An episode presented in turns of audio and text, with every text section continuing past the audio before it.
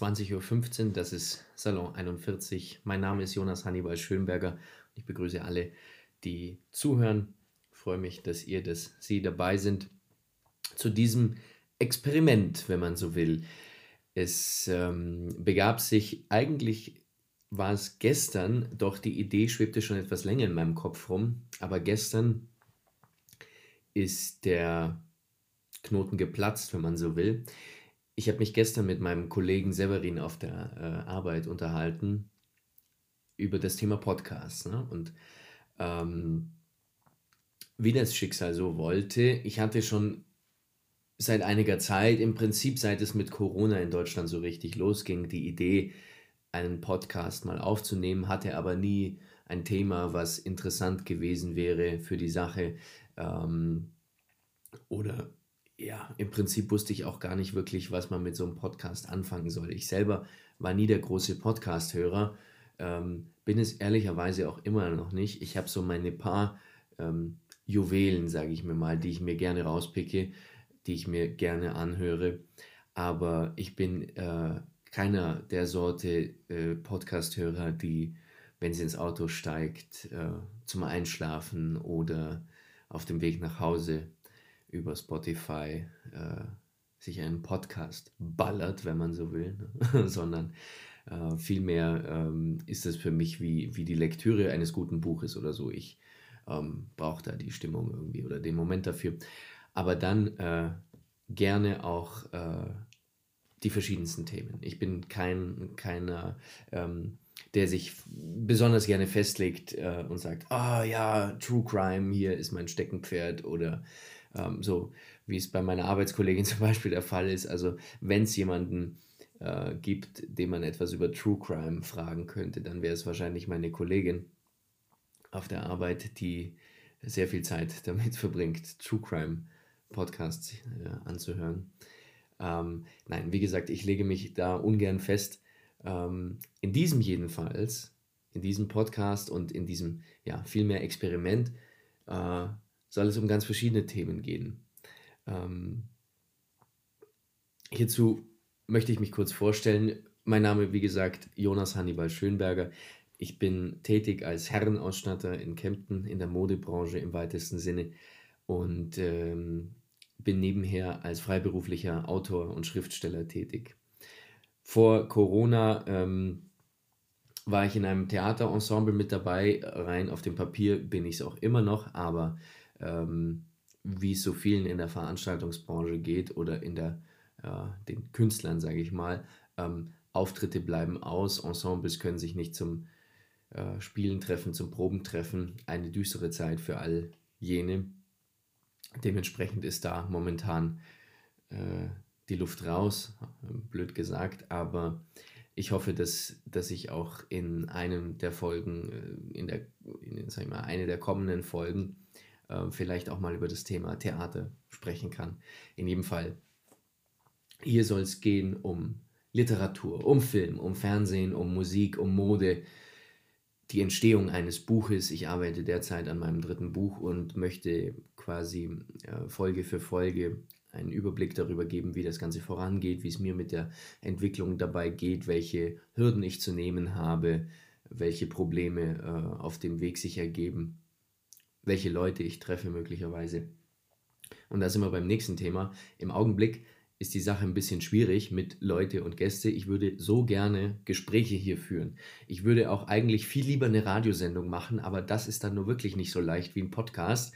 Ähm, das, hat, das hat zwei Gründe. Grund Nummer eins, ich würde unglaublich gerne hier Musik einspielen, denn es soll natürlich auch um Musik gehen und wenn ich jetzt hier was über ein, über ein tolles Musikstück oder einen Künstler erzähle, dann wäre es natürlich wunderbar, wenn ich gleich im Anschluss das Lied einspielen könnte, ansagen könnte. Dann hättet ihr die Gelegenheit, äh, euch den Song anzuhören, eure eigene Meinung äh, zu bilden, um hernach sagen zu können, mein Gott, was äh, hört er denn für einen Quatsch? Oder vielleicht auch was Neues zu entdecken. Man weiß es nicht. Aktuell jedenfalls. Podcast soll das Experiment sein, soll ein Thema sein und ich hoffe, dass ich bald auch jemanden mit zur Diskussion dabei habe. Wie gesagt, es ist alles in einem experimentellen Status. Ich freue mich aber darauf, dieses Projekt anzugehen. Und an dieser Stelle möchte ich mich nochmal bedanken an meinen Kollegen Severin, äh, bei meinem Kollegen Severin, der das Ganze erst so richtig jetzt dann ins Rollen gebracht hat. Er betreibt einen Podcast mit, zusammen mit einem Freund, nennt sich More Blue meines Wissens auf Spotify. Und ähm, da könnt ihr auch gerne mal vorbeigucken. Es geht um Reisen hauptsächlich, aber das Schöne bei einem Podcast eben, man kann so ziemlich über alles reden, was einem so in den Sinn kommt. Es sind auch andere Themen mit dabei, sehr zu empfehlen. Kann man sich gut anhören. Ähm, bevor ich weiterspreche, jetzt hört ihr ein kleines Klick. Dieses Klick war das Geräusch meines Feuerzeugs. Und damit wir das Thema gleich von Anfang an abgehandelt haben, ja, äh, ich rauche, ja, es ist ungesund und man sollte nicht rauchen. Trotzdem, ich bin leidenschaftlicher Raucher und tue es gerne. Hier in meinem Büro befinde ich mich in einem geschützten Raum. Ich kann hier rauchen, so viel ich will, bis der Qualm zum Schneiden ist. Ähm, ich bilde mir ein, dass ich äh, bei einem guten Gespräch oder wenn ich was erzähle mit einer Zigarette freier bin. Ne? Völliger Schwachsinn natürlich, aber ähm, belassen wir es dabei. Ne? Falls ihr euch wundert, wieso ich hier so am Schnaufen bin, das ist dann die Zigarette, die zwischendurch gezogen wird. Ne? Also, worum soll es gehen? Siehst du, und jetzt ist mir gleich die Zigarette ausgegangen. Ich wundere mich nämlich, wieso die Leute nicht rauchen in Radiosendungen oder Podcasts, wenn sie es denn tun. Es gibt einen Autor, Ferdinand von Girach heißt er, der raucht ähm, oder würde gerne in Interviews rauchen. Meistens darf er es nicht. Es gibt ein, äh, ein Interview mit ihm, sehr interessant, kann man sich auf YouTube angucken, in irgendeinem Café in Berlin. Ähm, von Gero von Böhm wird da, glaube ich, interviewt bei Phoenix Leute. Ähm, und da raucht er. Aber äh, siehst du, hier ist mir die Zigarette jetzt nämlich gleich ausgegangen und ich, Idiot, frage mich, wieso man in Podcasts eigentlich nicht raucht. Tja. Ich brauche ja zwischendurch auch mal eine kleine Verschnaufpause, nicht wahr? Also, Nochmal kurz zum Überblick. Es geht um Literatur, Film, Fernsehen, Musik, Mode, die Entstehung eines Buches, mein Alltag als Herrenausstatter, als Autor auf diesem zweischneidigen Schwert. Ähm, denn ich befinde mich aktuell auch so ein bisschen an einem Scheideweg, weil ich aktuell nicht zu 100% weiß, was ich mit mir anfangen soll. Ich würde sehr gerne das Schreiben zu einer wirklichen professionellen Arbeit und auch zu meinem vollständigen Lebensinhalt, sage ich mal, beruflicher Natur machen. Allerdings dort einzusteigen in das, sage ich mal, beinahe überladene Feld der Neuerscheinungen, der vielen Verlage, der anderen super hochkarätigen und teilweise auch nicht hochkarätigen Autoren, ohne das jetzt wertend zu machen, wo ich mich dazu zähle, äh, da hineinzufinden, ist schwierig. Ähm, dort Fuß zu fassen vielmehr. Wenn man da mal drin ist, sieht die Welt schon wieder ganz anders aus, aber dort eben Fuß zu fassen. Deswegen, aktuell arbeite ich Vollzeit in äh, der Modebranche als Herrenausstatter. Da gibt es auch viele, viele lustige Anekdoten zu erzählen, wird sicherlich auch äh, nochmal zur Sprache kommen. Wird es auf jeden Fall, denn das dritte Buch, an dem ich jetzt gerade arbeite, was hoffentlich nächstes Jahr irgendwann im April oder Mai erscheinen wird, da geht es im Prinzip um meinen äh, Arbeitsalltag in der Modebranche und mit den verschiedenen Kunden, mit denen ich Tag für Tag zu tun habe.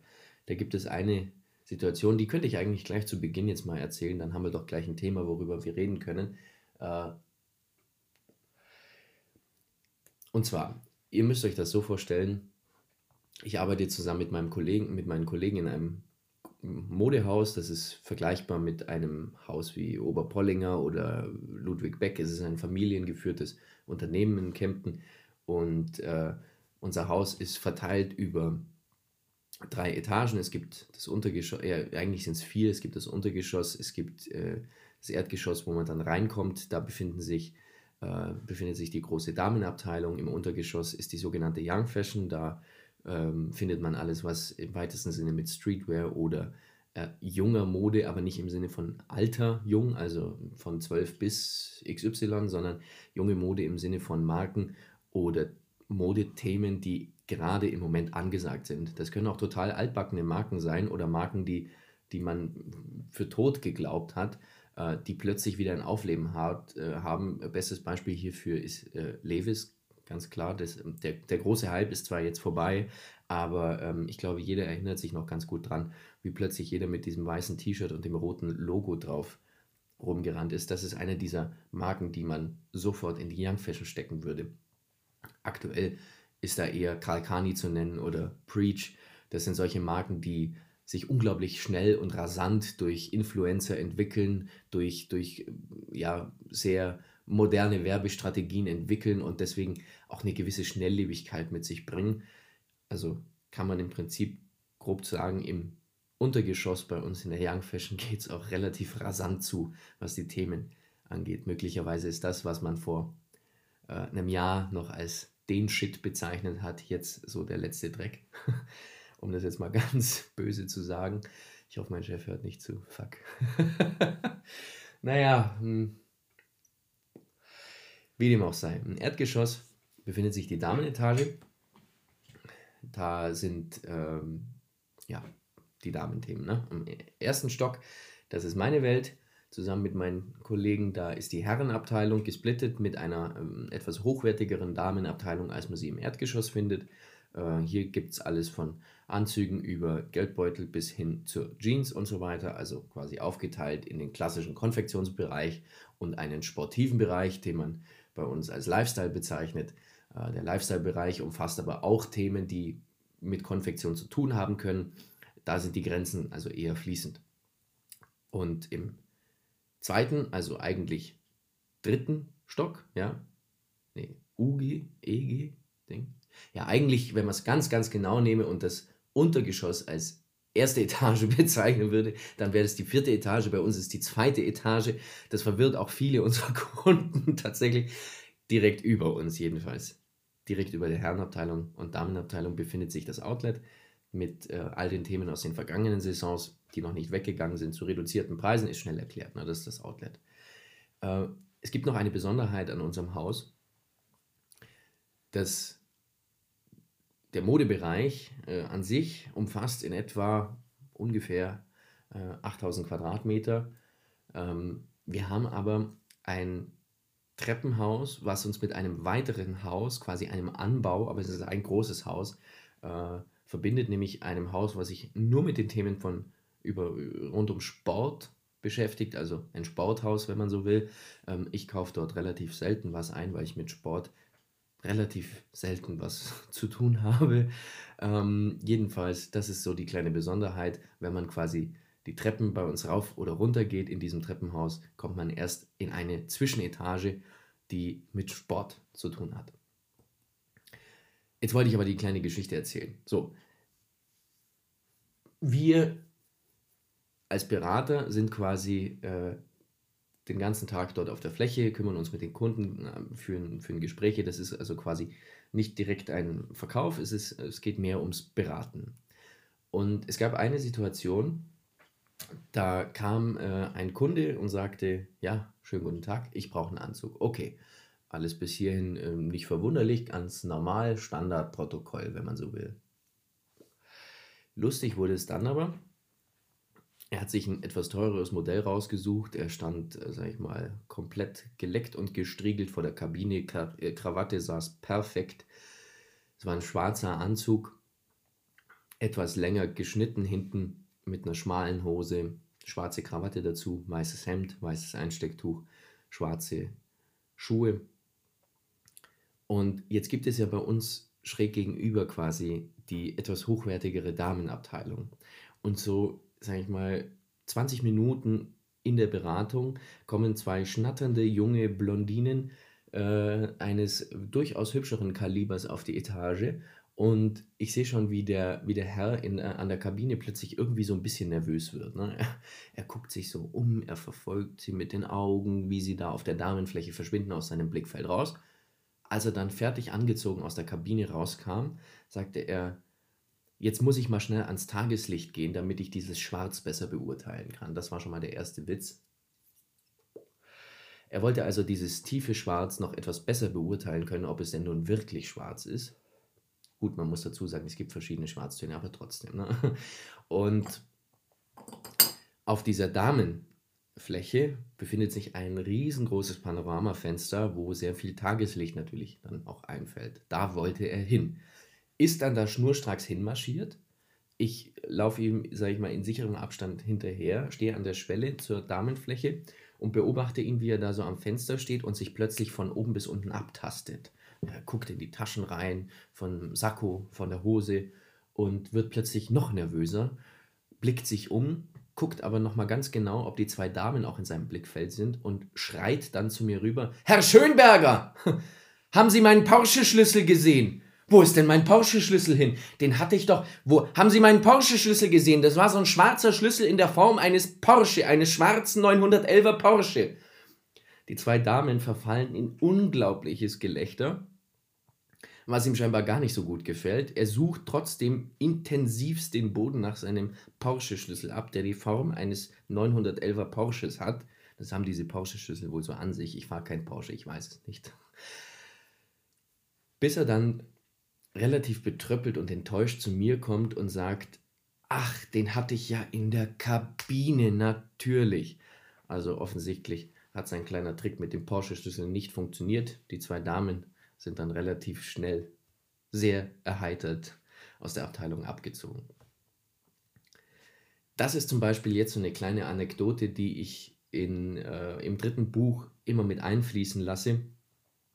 Es geht also quasi um all die lustigen Zwischenfälle, die sich so mit, mit Kundschaft ereignen. Es geht aber auch um Mode, um die Entwicklung des Handels äh, über die letzten Jahre, äh, um die Zukunft auch des Handels. Ich meine, jetzt gerade in der Zeit von Corona kann man sich ja, äh, es ist ja ein Paradebeispiel dafür, wie hintendran wir zum Beispiel beim Thema Digitalisierung sind. Und das meine ich jetzt äh, branchenübergreifend. Da geht es nicht nur um die Modebranche, wir sind da tatsächlich sogar mit den ganzen Online-Shops und so weiter weit voraus. Das betrifft ja vor allem die Schulen, das Thema Digitalisierung.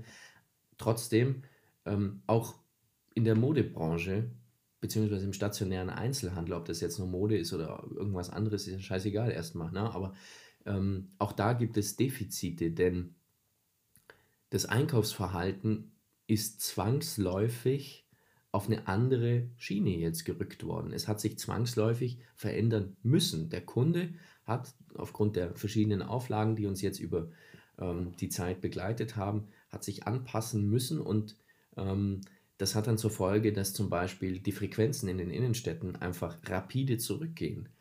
Du hast nicht mehr so viele Kunden an einem Tag wie davor. Es gibt Stunden, da kommt gar kein Kunde auf die Etage. Und noch viel düsterer sah es dann aus, als es plötzlich hieß, ja, wir müssen jetzt mal zumachen.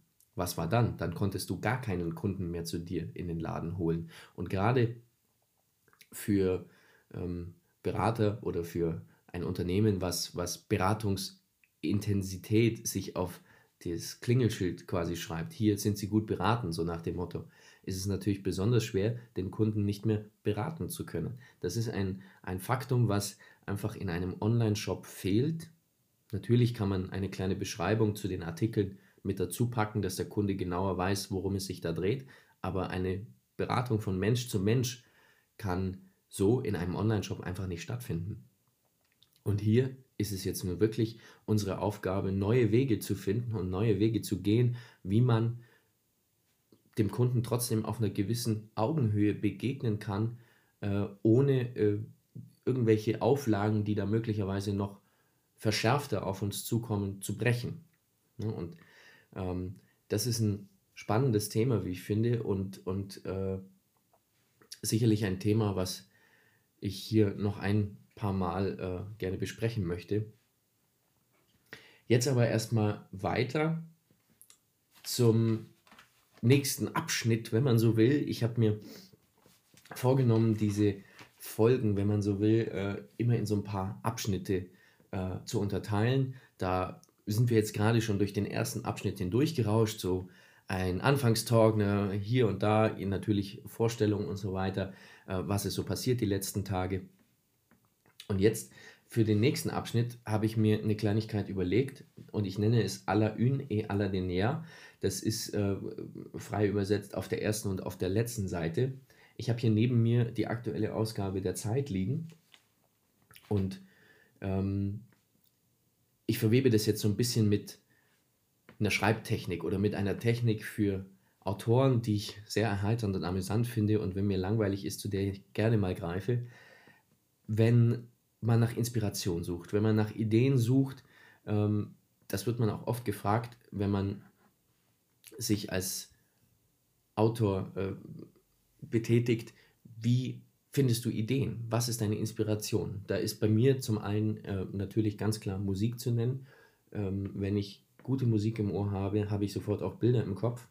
Es gibt aber noch eine zweite Möglichkeit, die eigentlich aus dem Improvisationstheater stammt. Man nimmt sich äh, eine Zeitung, ganz egal welche, bei mir ist es jetzt halt die Zeit, weil ich sie abonniert habe. Ich fände es aber auch mal witzig, wenn man das mit einer Klatschzeitung machen würde, irgend so ein Boulevardblatt mit dazu holen schlägt sie auf der ersten Seite auf, nimmt sich irgendeine Story von der ersten Seite, nimmt sich dann die letzte Seite dieser Zeitung und nimmt sich irgendeine Story von der letzten Seite. Und dann nimmt man sich fünf Minuten Zeit, zehn Minuten Zeit und versucht, improvisiert eine Geschichte daraus zu weben und diese zwei Geschichten quasi miteinander zu verknüpfen. Und das würde ich jetzt gerne in diesem zweiten Abschnitt à la une et à la dernière machen. Ich habe hier, und dafür muss jetzt natürlich auch noch eine Zigarette her.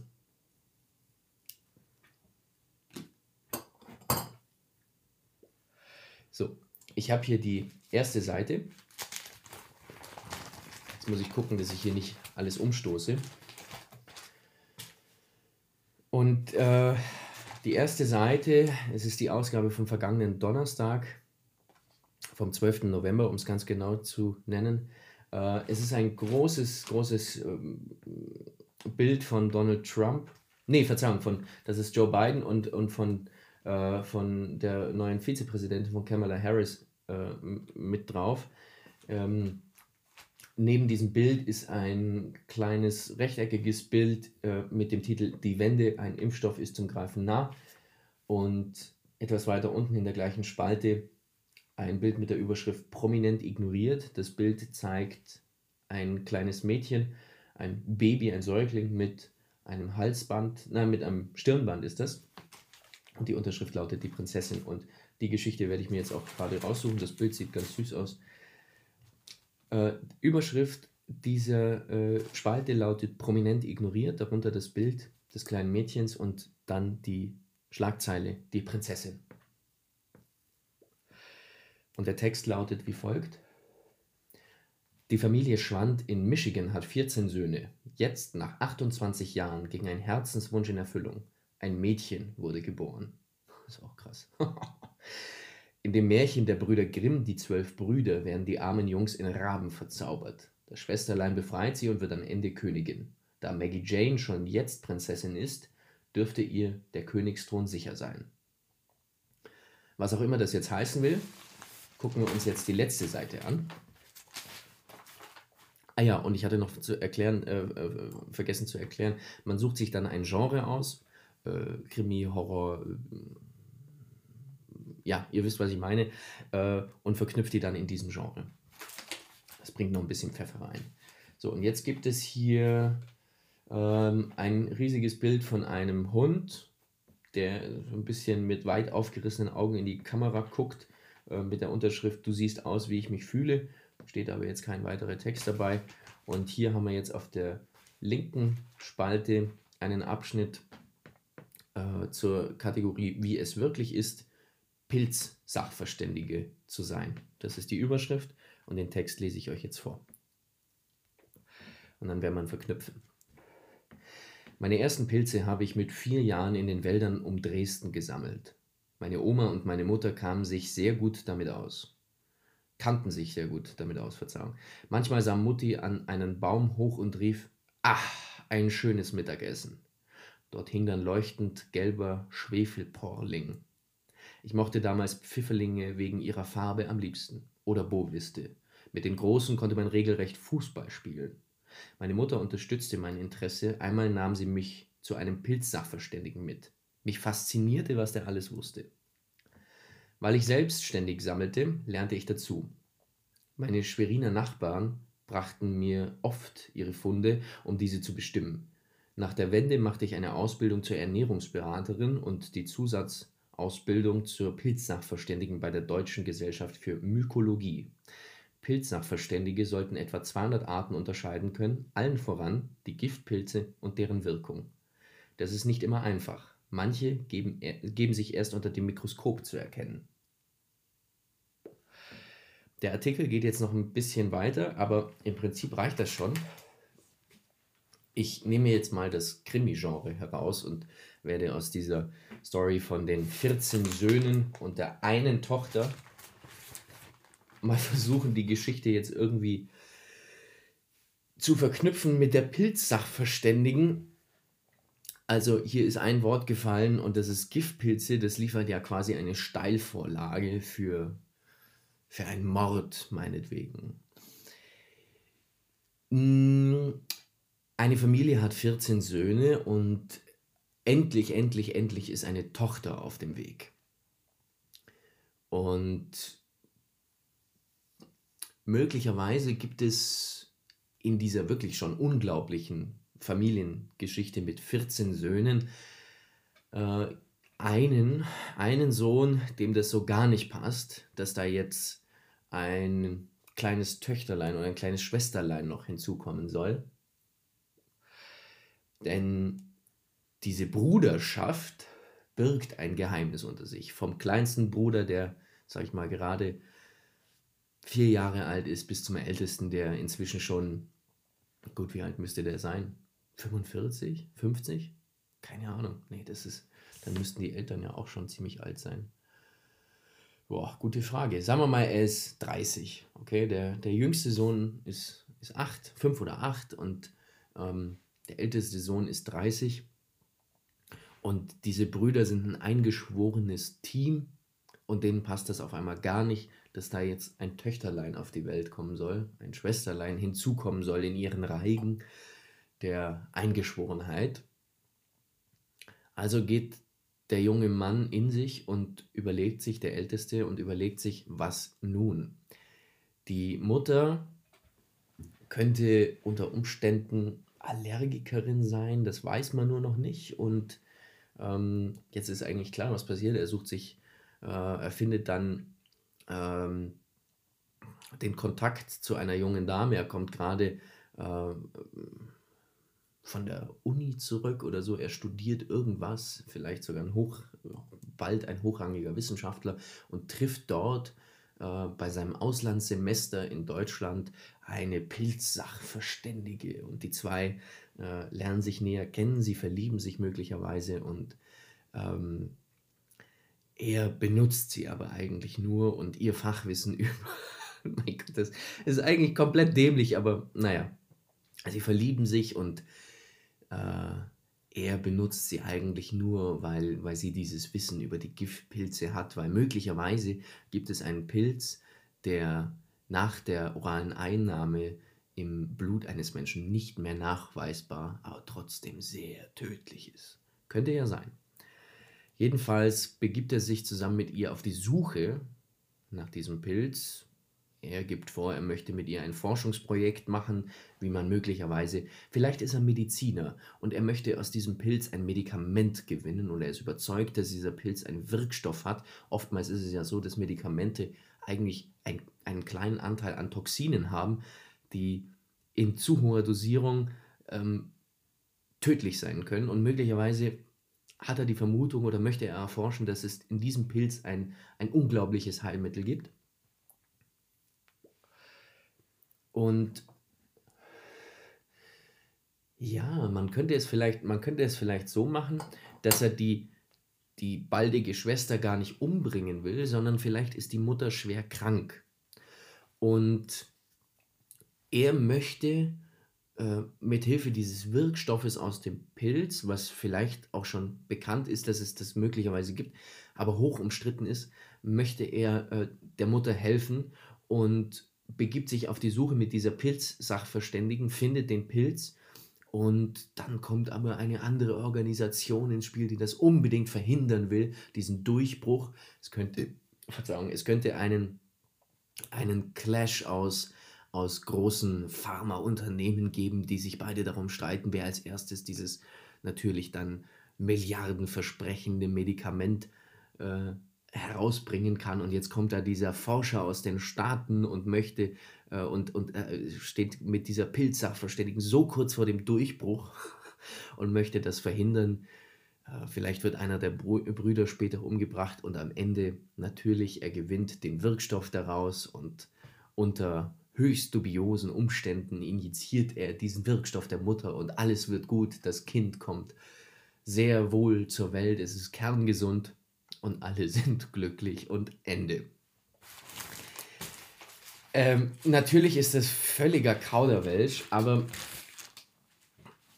ich glaube, es ist, äh, oder man merkt, wenn man sich mit so einer Sache jetzt nicht nur zehn Minuten beschäftigt, sondern ähm, sich der, dieser Chose auch gerne mal äh, eine Stunde oder einen ganzen Tag oder eine ganze Woche widmet und versucht, diese zwei Geschichten miteinander zu verbinden, dann kann da durchaus was mit Bestand rauskommen.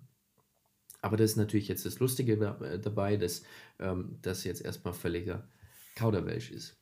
Ähm,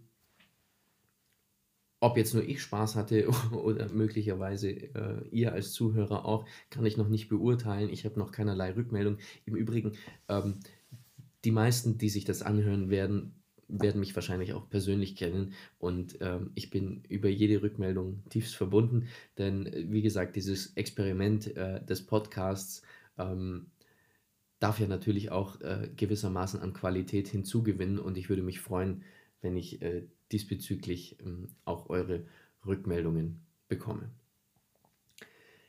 Im nächsten Abschnitt möchte ich über Literatur sprechen. Und äh, gerade jetzt in dieser Zeit, wo man äh, in verschiedenen Branchen sehr viel Zeit hat, weil man in Kurzarbeit ist, weil man gar nicht arbeiten kann und so weiter, was macht man denn dann? Man hat die hundertste Netflix-Serie schon durchgeguckt, zum zweiten Mal von mir aus. Es äh, gibt nichts, was man wirklich tun kann. Man kann ja nirgendwo hin. Die Cafés haben zu, die Restaurants haben zu. Man ist sowieso schon, man hat zugenommen, liegt jetzt auf dem Sofa rum und quält sich vor Langweile. So geht es mir auch am Wochenende hauptsächlich, am Sonntag. Was macht man dann? Ich lese sehr gerne und äh, möchte dieses Format hier auch nutzen, um Woche für Woche äh, ein zwei, drei, vier, fünf Bücher vorzustellen, die mir gut gefallen. Es, soll im Prinzip äh, ganz einfach gesagt eine Leseempfehlung sein, eine Empfehlung. Und äh, diese Woche habe ich mir drei Titel rausgesucht. Ihr hört es im Hintergrund, das ist die Zigarette. Und beginnen möchte ich äh, mit, ja, ich möchte fast sagen, mit meinem Lieblingsbuch. Das ist ein Buch, was mir sehr am Herzen liegt, ähm, dass ich jede Lektüre unsagbar genieße. Es bei jeder Lektüre unsagbar genieße. Und äh, es heißt 1984, 1984 von George Orwell. 1984, ähm, die meisten werden es wahrscheinlich kennen, ähm, wenn man am Bücherladen äh, an den ganzen Klassikern vorbeiläuft, dann ähm, kennt man vielleicht die Titel, aber meistens sind es eben doch Ladenhüter, die dort stehen und darauf warten, bis irgendeiner, der sie in der Schule durchnimmt oder aus sonst einem Grund lesen muss, halt dann mitnimmt. Ganz anders verhält sich bei 1984. Bei diesem Buch weiß zumindest oder glaubt zumindest jeder zu wissen, was drin steht. Und der alles äh, umfassende Satz, der hier natürlich zu nennen ist, Big Brother is watching you das ist der große, der große, große Satz aus, aus diesem dystopischen Roman. Und diesen Satz hat jeder gehört. Ich meine, es ist eine Fernsehsendung daraus entstanden, Big Brother natürlich absolute Containerware, Massenware, schreckliches Zeug. Ähm, aber dieses Buch ist fantastisch, hat eine ganze Generation im Prinzip geprägt. Wir erinnern uns an äh, die Vorstellung des, äh, des genialen Apple-Produkts 1984 mit dem Werbespruch. Ähm, Sie werden sehen, warum 1984 nicht wie 1984 wird. Und ähm, diese Werbung war zwischengeschaltet äh, im Super Bowl 1984. Und ähm, wer sich mit der Werbung ein bisschen auskennt, die Super Bowl-Werbungen in den USA sind gemeinhin die teuersten äh, Werbungen, die du überhaupt schalten kannst als Unternehmen. Es sind aber auch die mit der größten Reichweite. Es sehen unglaublich viele Millionen von Menschen zu und sehen dann dementsprechend auch diese Werbung. Und es ist natürlich auch statistisch bewiesen, dass die Unternehmen, die hier die Werbung schalten, einfach in den Wochen darauf äh, maßgebliche Erfolge erzielen können. So war es auch bei Apple, bei der Forschung. Ich glaube, es war der Macintosh oder der neue Mac oder ich weiß es nicht, vielleicht erste Generation Macintosh. Ähm, es hat eingeschlagen wie eine Bombe. Wieso? Ja, äh, wieso? Ja, wieso? Es geht um Überwachung, Überwachungsstaat. Und Apple wollte natürlich zeigen, dass äh, ihr Computer ein sicheres Produkt ist, das man nicht überwachen kann und so weiter. Wobei das damals natürlich äh, noch gar nicht so wichtig war wie heute. Und das ist auch mit das Beeindruckendste an diesem Roman, der eigentlich ein Thriller ist. Geschrieben wurde er von George Orwell 1949, beziehungsweise da ist er rausgekommen, Entschuldigung. Er wurde geschrieben zwischen 1946 und 48, rausgekommen dann 1949. Äh, wenn man das Buch liest, dann merkt man nicht einen Hauch davon, äh, dass der Autor, äh, sag ich mal, mit dem Wissensstand von 1949 gearbeitet hat. Es fühlt sich eher an wie eine Dystopie, die noch viel weiter in der Zukunft liegen könnte, aber trotzdem so brandaktuell ist. Ein beliebtes Vergleichsbeispiel für den Roman ist dann immer äh, Nordkorea, und es ist tatsächlich überraschend, wie Seite für Seite eine Parallele zu dieser Parallelwelt von Nordkorea im Prinzip auch gezogen werden kann. Äh, und das mit einem Wissensstand eines Autors von 1949. Es ist äh, faszinierend und beklemmend zugleich, weil dieser Roman aktuell ist ohne Ende.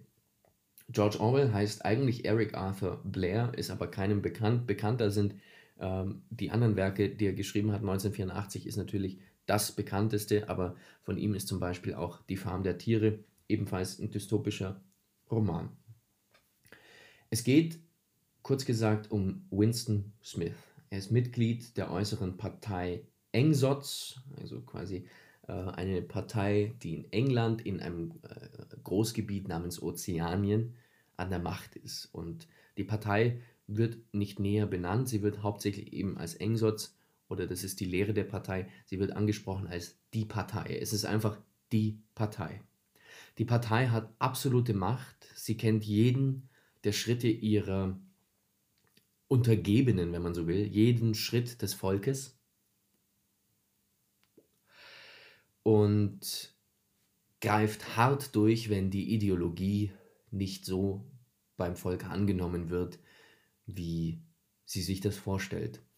Und das festgesetzte Ziel der Partei ist im Prinzip äh, einen Staat zu schaffen, der totalitären Überwachung äh, bis hin zu einem Volk, das sich nicht mehr als Volk bezeichnen lässt, sondern vielmehr als Maschinen, Mensch-Maschinen ohne freien Geist und ohne Meinung und quasi eine Generation oder eine Rasse heranzuzüchten, die schon von Geburt an das Denken verlernt hat.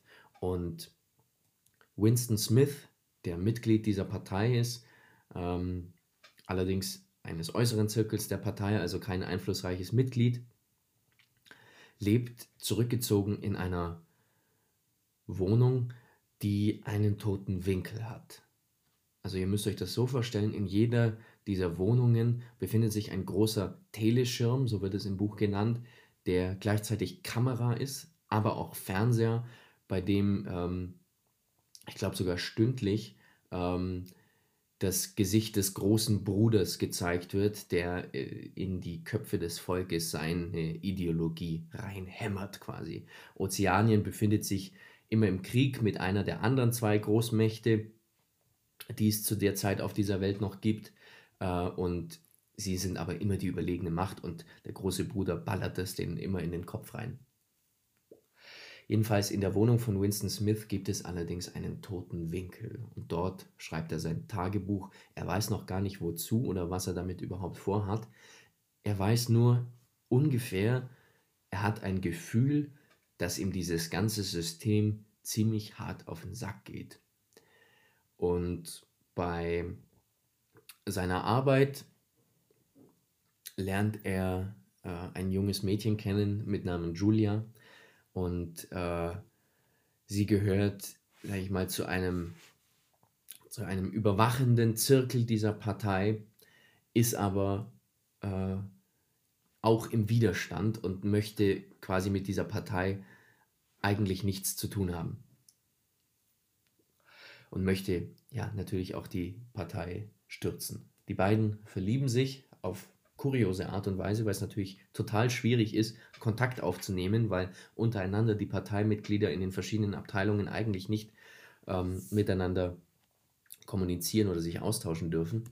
In jedem Fall verlieben sich die beiden, sie finden einen abgeschlagenen, verlassenen Ort, wo sie sich treffen, wo sie sich lieben können und ähm, suchen nach einem Weg, wie sie die Partei zum Fall bringen können, wie sie den Widerstand so groß machen können im Volk, dass die Partei keine Chance mehr hat. Denn rein rational betrachtet, das Volk ist zahlenmäßig der Partei absolut überlegen. Wenn man sich das äh, als Bruch vorstellen möchte, dann wäre die Partei vielleicht ein Achtel und sieben Achtel sind Volk. Also es ist ein winzig kleiner Teil und äh, das Volk äh, sind viel mehr Leute natürlich und die könnten dieses System locker äh, zum Fall bringen, wenn da nicht diese große Angst wäre. Also was tun? Die beiden ähm, sind auf der Suche nach dem Werk von Emanuel Goldstein, dem großen, großen Feind des Systems. Jedes System braucht einen Feind und auch ein Gesicht dazu und in dem Fall ist es Emanuel Goldstein und der hätte ein Buch geschrieben, ähm, sie wissen beide nicht, ob es wirklich existiert, aber es ist zumindest so das Gerücht, es gibt ein Buch, wo das das System quasi dem, das Genick brechen würde, weil da die ganze Ideologie offengelegt ist und ähm, wissenschaftlich auseinandergenommen wird, was da alles falsch läuft. Und sie begeben sich auf die Suche nach dem Buch und treffen dort auf ein Mitglied der inneren Partei mit Namen O'Brien, der vorgibt, dieses Buch zu haben. Und tatsächlich, sie kommen in Besitz dieses Buches, aber O'Brien gehört nicht zum Widerstand. O'Brien ist jemand, der von Anfang an die beiden manipuliert und äh, im späteren Teil des Buches passieren dann einige Dinge noch mit ihm, die ich aber jetzt vorenthalten werde, denn ab dem dritten Teil des Buches äh, wird es so rasant spannend, dass man es nicht mehr, aber auch gleich gar nicht mehr aus der Hand legen möchte. Und nach dem vielen, vielen Kauderwelsch und den vielen, vielen Fakten, die ich jetzt genannt habe, lese ich euch kurz den Klappentext vor, in kurzer und knackiger Form, damit ihr wisst, was ihr da zu erwarten habt. Und dann könnt ihr entscheiden, ob das Buch was für euch ist. Ich kann es aber auf jeden Fall wärmstens empfehlen. Es ist wirklich rasant spannend. Winston Smith, einfaches Mitglied der Partei, arbeitet im Ministerium für Wahrheit, dem Propagandaorgan Ozeaniens, einer von drei Supermächten, die sich im permanenten Kriegszustand miteinander befinden. Winstons Aufgabe im Ministerium ist es, die Vergangenheit im Sinne der Parteilinie umzuschreiben. Obwohl er diese Tätigkeit pflichtgemäß ausübt, rebelliert er innerlich gegen das totalitäre System, in dem er lebt. Sprache und Gedanken werden kontrolliert und mittels ständiger Überwachung durch Teleschirme entgeht der Partei nicht das Geringste. Der große Bruder sieht alles. Winston sehnt sich nach Wahrheit und Freiheit. Trotz des Verbots persönlicher Beziehungen beginnt er eine Liebesaffäre mit seiner Kollegin Julia und träumt davon, die Partei zu bekämpfen. Doch das System lässt sich nicht unterwandern und Winston erfährt bald am eigenen Leib, wie umfassend die Macht des großen Bruders über ihn ist. George Orwells Roman über die Zerstörung des Menschen durch einen vollkommenen Überwachungsstaat wurde in fast alle Weltsprachen übersetzt und mehrfach verfilmt. Er gilt als eines der einflussreichsten Bücher des 20. Jahrhunderts und besticht noch immer durch seine Eindringlichkeit und Aktualität. Abschließend möchte ich euch noch den ersten Satz des Buches vorlesen, so werde ich das handhaben. Ähm, der erste Satz ist ja bekanntermaßen der wichtigste in einem Buch. Und ähm, dann gehen wir zur nächsten Lektüre über. Es war ein strahlend kalter Apriltag und die Uhren schlugen 13. Kommen wir zum nächsten Buch, das ich euch in dieser Folge vorstellen möchte. Als Empfehlung ist es geschrieben von Robert Seethaler, ein großer, großer Autor unserer Gegenwartsliteratur. Hat jetzt allerdings mit seinem letzten Buch, Der letzte Satz, so ein bisschen einen Vogel geschossen. Es wurde von den Kritikern nicht besonders gut angenommen. Heute soll es aber um ein Buch von ihm gehen mit dem Titel Der Trafikant, ähm, wo es quasi darum geht, also das, das Buch ist angesiedelt in der Zeit ähm, vor dem Zweiten Weltkrieg, Ende der 20er, Anfang der 30er, also gerade so, als es angefangen hat zu kippen, bis hin dann in den Krieg quasi.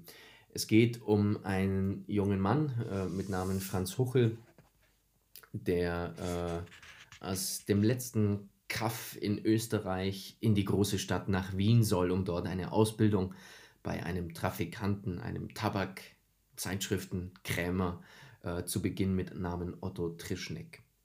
Es ist ein Bekannter der Mutter von Franz Huchel und äh, Franz geht quasi in die Großstadt. Ähm, die Geschichte ist so faszinierend leicht geschrieben, obwohl sie, sage ich mal, todtraurig ist. Es ist wirklich ein großes Lesevergnügen als Franz Huchel dann in Wien ankommt, in dieser völlig, für ihn völlig neuen Welt, beginnt er seine Ausbildung bei dem Trafikanten und ähm, wird eingelernt in die ja, Welt des, des Handels quasi und, und lernt verschiedene Kunden kennen und wie man mit ihnen umzugehen hat.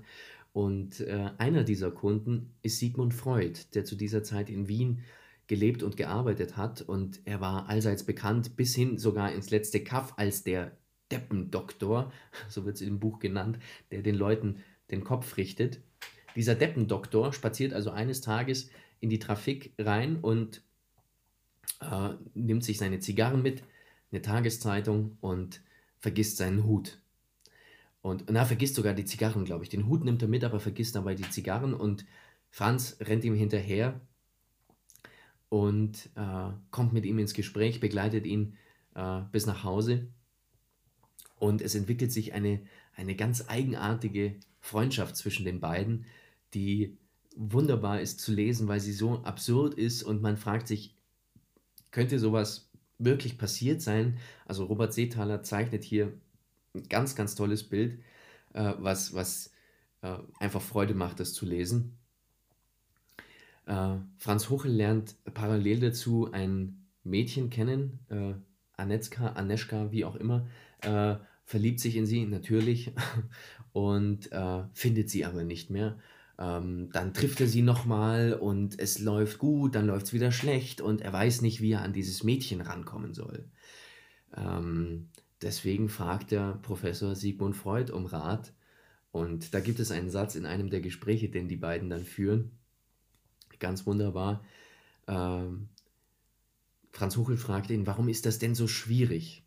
Und Sigmund Freud sieht ihn an, wartet einen Moment, zieht an seiner Zigarre und sagt dann, mein lieber Freund, an den Klippen zum Weiblichen zerschellen selbst die Besten von uns. Abschließend äh, zu der Trafikant lese ich euch jetzt auch hier den Klappentext und den ersten Satz vor. Österreich 1937 der 17-jährige Franz Huchel verlässt sein Heimatdorf und in Wien als Lehrling in einer Trafik, einem kleinen Tabak- und Zeitungsgeschäft, sein Glück zu suchen. Dort begegnet er eines Tages dem Stammkunden Sigmund Freud und ist sofort fasziniert von ihm. Im Laufe der Zeit entwickelt sich eine ungewöhnliche Freundschaft zwischen den beiden unterschiedlichen Männern. Als sich Franz kurz darauf Hals über Kopf in die Varieté-Tänzerin Aneska verliebt, sucht er bei dem alten Professor um Rat. Dabei stellt sich jedoch schnell heraus, dass dem weltbekannten Psychoanalytiker das weibliche Geschlecht ein mindestens ebenso großes Rätsel ist wie Franz. Ohnmächtig fühlen sich beide auch angesichts der sich dramatisch zuspitzenden politisch-gesellschaftlichen Verhältnisse. Und schon bald werden Franz, Freud und Aneschka jäh vom Strudel der Ergebnis, Ereignisse mitgerissen. Und nun der erste Satz. An einem Spätsonntag im Sommer des Jahres 1937 zog ein ungewöhnlich heftiges Gewitter über das Salzkammergut, das dem bislang eher ereignislos vor sich hintröpfelnden Leben Franz Huchels eine ebenso jähe wie folgenschwere Wendung geben sollte. Und abschließend zu diesem Abschnitt habe ich noch ein letztes Buch, das ich jetzt noch kurz besprechen möchte. Ähm, ein Buch, das mir zum ersten Mal, ich glaube, in der 10. Klasse begegnet ist. Da war es Schullektüre, Pflichtlektüre. Äh, ja, ne? aber entgegen, äh, wie es bei den meisten Schullektüren eigentlich so ist, dieses Buch hat mich überrumpelt von seiner Genialität, von seinem Schreibstil. Und es ist das Parfum von Patrick Süßkind. Für mich einer der wunderbarsten Geschichten, die jemals zu Papier gebracht wurden. Ich liebe dieses Buch. Ähm, es ist die Geschichte von Jean-Baptiste Grenouille, äh, die komplette Lebensgeschichte von seiner Geburt an bis hin zu seinem Tod.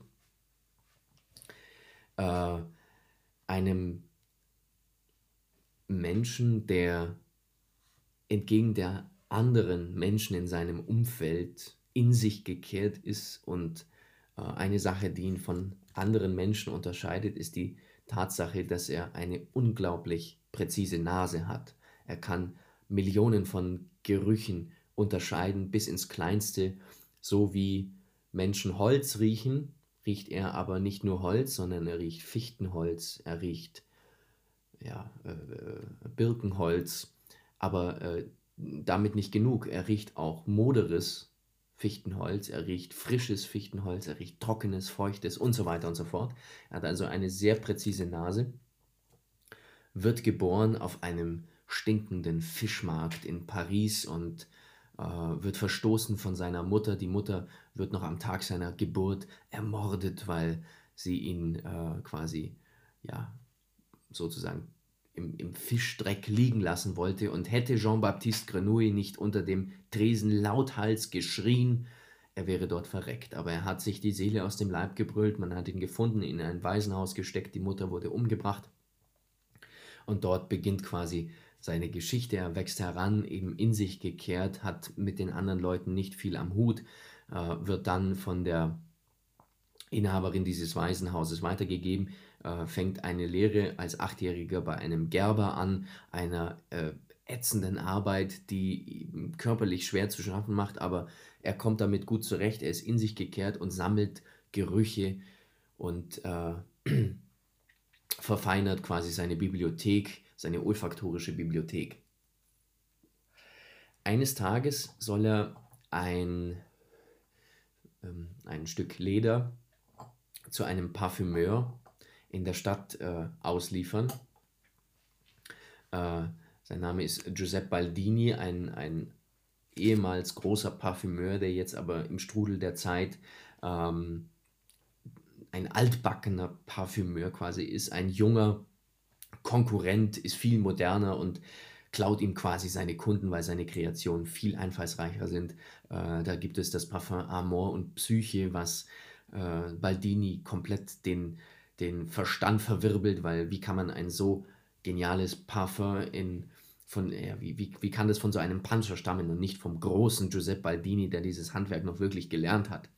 Jedenfalls, Jean-Baptiste Grenouille bringt ihm diese Lederhäute und ist sofort fasziniert von den guten Düften. Er war immer sein ganzes Leben bisher konfrontiert mit, mit schlechten, mit stinkenden Gerüchen, manchmal mit ein paar schönen Gerüchen, wie zum Beispiel einem Apfel oder Mirabellen. Und äh, jetzt äh, riecht er die verschiedenen Essenzen, die Öle, die Düfte und saugt sie sofort in sich auf und sagt dann zur Überraschung von Baldini, dass er nach Amor und Psyche riecht.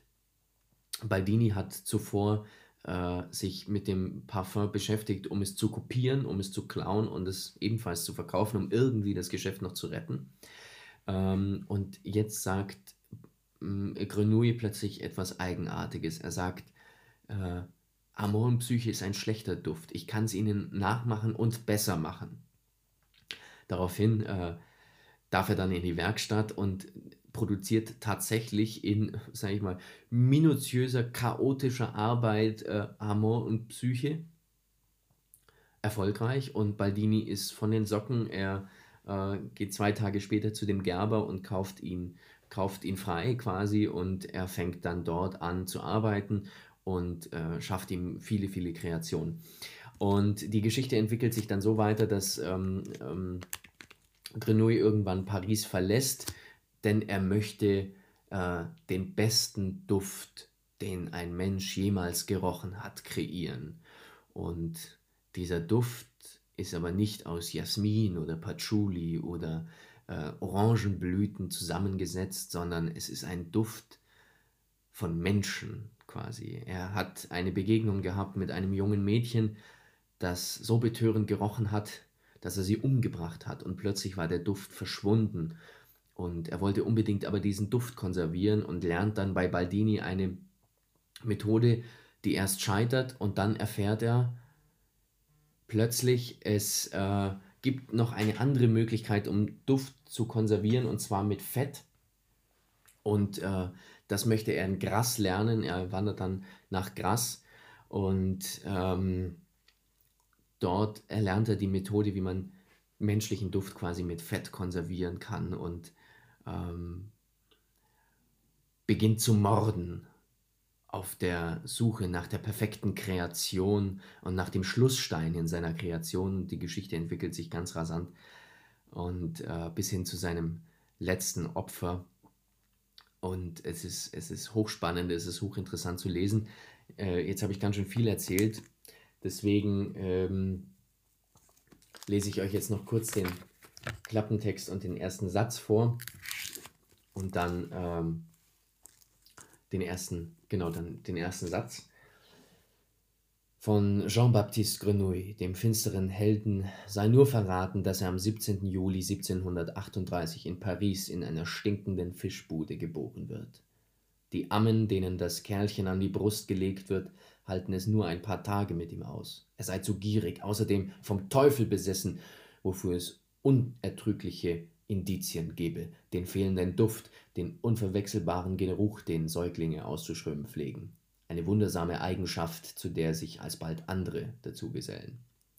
Wir beginnen zu ahnen, was es mit Grenouille auf sich haben könnte, fangen an, ihn leibhaftig vor uns zu sehen, folgen ihm in gemessenem Abstand auf seinem Weg durch die dunkelsten Gassen von Paris, schauen zu, wie er beim Parfümeur Baldini zur Hand geht und müssen uns eingestehen, die Fantasie, den Sprachwitz, den nicht anders als ungeheuerlich zu nennenden erzählerischen Elan Süßkins weit unterschätzt zu haben. So überraschend geht es zu in seinem Buch, so märchenhaft mitunter und zugleich so fürchterlich angsteinflößend. Und nun der erste Satz. Das ist ein sehr bekannter Satz auch. Im 18. Jahrhundert lebte in Frankreich ein Mann, der der zu den genialsten und abscheulichsten Gestalten dieser an genialen und abscheulichen Gestalten nicht armen Epoche gehörte.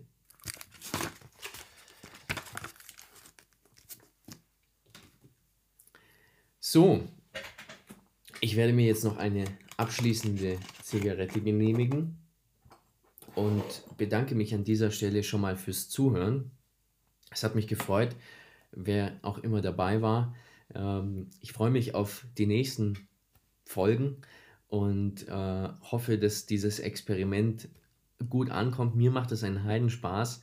Ähm, vielleicht, wenn sich der ein oder andere damit auskennt, äh, kann sich gerne bei mir melden. Ähm, auch was das Thema äh, Musik einspielen und so weiter geht. Da habe ich nämlich noch gar keine Ahnung davon. Ähm, ja, ich bedanke mich recht herzlich, wünsche einen schönen Abend und bis zum nächsten Mal bei Salon 41.